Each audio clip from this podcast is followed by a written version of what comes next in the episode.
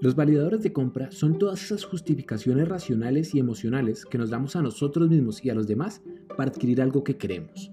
Pero, ¿por qué necesitamos validar las cosas que vamos a comprar? Hoy, con tantos productos en el mercado, es importante para nosotros sentir que estamos tomando buenas decisiones. Pero, ¿de dónde viene esa necesidad de justificar las compras? Averígüelo en el siguiente episodio de Homo. Bienvenido.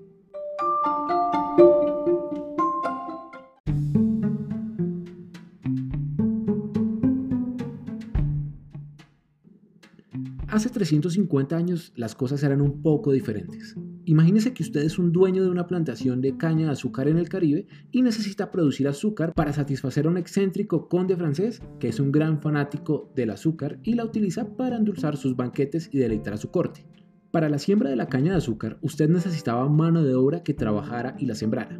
En ese momento el mundo era un lugar un poco más cruel y existían ciertas libertades que le permitían a unos mandar y gobernar sobre la vida de los otros. Resulta que hacia el año 1500, cuando descubrieron las Américas y los europeos comenzaron a explotar los minerales y las tierras, también se descubrió que América tenía enfermedades, como la malaria por ejemplo, a la que los europeos eran poco inmunes. Pero había una raza que podía sobrevivirla y que además podía trabajar largas horas bajo el sol del Caribe. El negocio de los esclavos en América comenzó en África, Ahora, imagínese que usted vive en el Congo, donde las situaciones sociopolíticas lo enfrentan a situaciones socioeconómicas precarias, pero hay personas que realmente se preocupan por usted y están interesados en ayudarlo.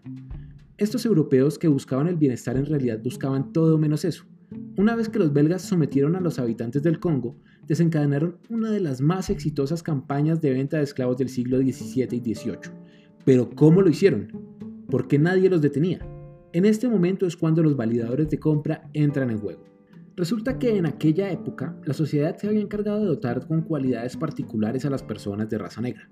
Los biólogos europeos afirmaban que la raza negra era menos inteligente que los blancos, por lo que era muy fácil justificar que por su bajo nivel de inteligencia eran aptos para trabajar arduas horas en condiciones precarias, porque de cierta forma eso era lo único que ellos podían aportar a la sociedad, eso era lo único que ellos podían hacer.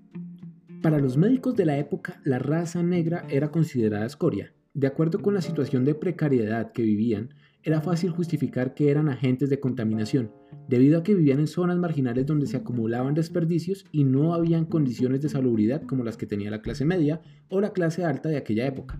De alguna forma, la situación de precariedad a la que el hombre blanco sometía o había llevado al hombre negro, en realidad era porque el hombre negro tenía que vivir bajo estas condiciones, no es que el hombre negro de por sí decidiera vivir en la miseria. De hecho, si usted se lo pregunta, ni usted y yo quisiéramos vivir en la miseria. Sin embargo, como la situación era conveniente para los esclavistas, estos temas se pasaban de alto en las discusiones de la corte. Pero la cosa no paraba ahí. Según religiones como los judíos, cristianos y musulmanes, la raza negra debía ser esclava por mandato divino.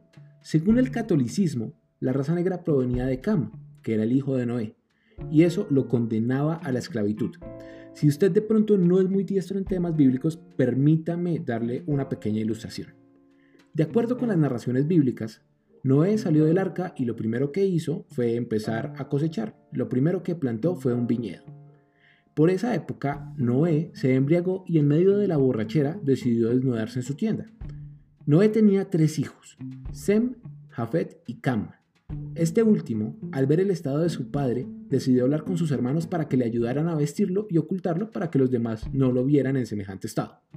Al otro día Noé se entera de lo sucedido el día anterior y decide que lo que ha hecho su hijo es impropio y lo condena a ser esclavo de los esclavos de sus hijos. De ahí que en adelante Cam y su pueblo Canaán fueron entregados a Israel como esclavos, y así pues, las palabras bíblicas fueron interpretadas y el color negro de la piel fue justificado como el color de la esclavitud.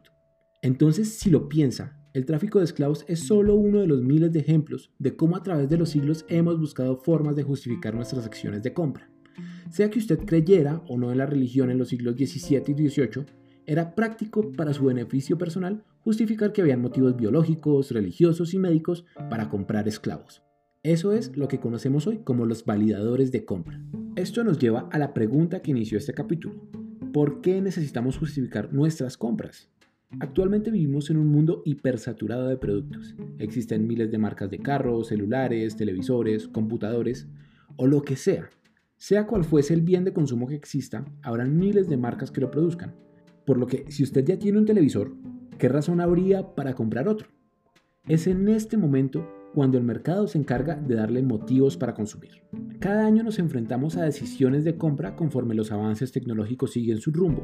El televisor que hace unos años tenía definición en alta definición, hoy en día es obsoleto si lo comparamos con uno en definición 4K.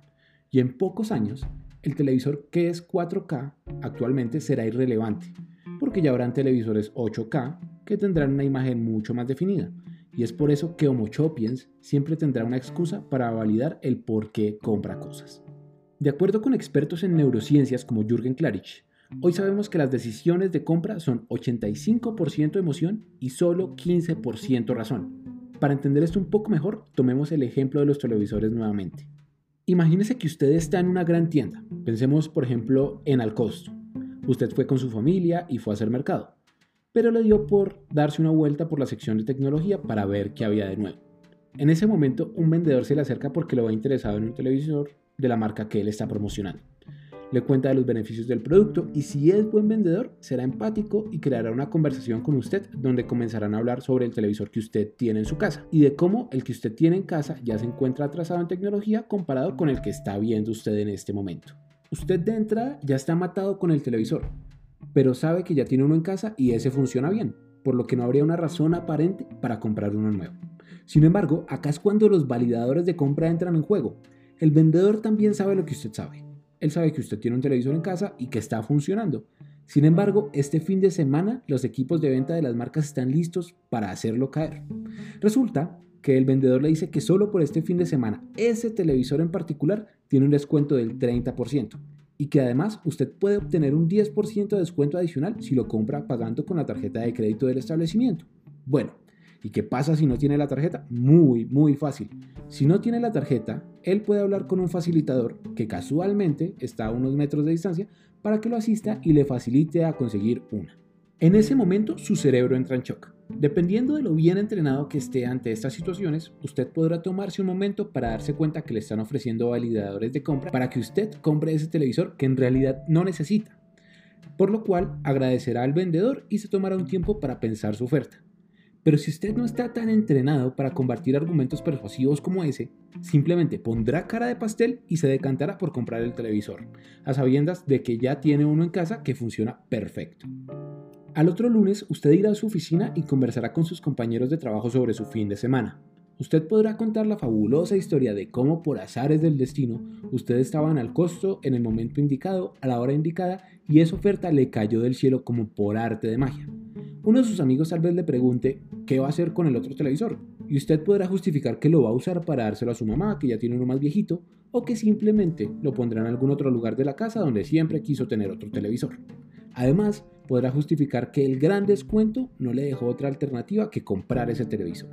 Como ve, siempre vamos a tomar decisiones de compra basados en nuestras emociones. La parte racional de la compra siempre es la que nos hace sentir seguros que no hicimos ninguna burrada. En el ejemplo anterior, los justificadores de compra racionales son el descuento y la posibilidad de encontrar algún otro uso para el televisor viejo, además de que la imagen ya era fea y el televisor en sí ya era obsoleto pero emocionalmente podemos pensar que este nuevo televisor es más delgado, el control remoto es más pequeño, se va a ver muy bien en determinada parte de su habitación, etc. El mundo del consumo siempre nos dotará con validadores de compra para lograr que usted quiera productos que en ocasiones no necesita y así es como funciona el negocio. Hay miles, tal vez millones de productos allá afuera que necesiten venderse. Asimismo hay miles de personas que a diario llevan un sustento a sus casas y que subsisten de las ventas de esos productos.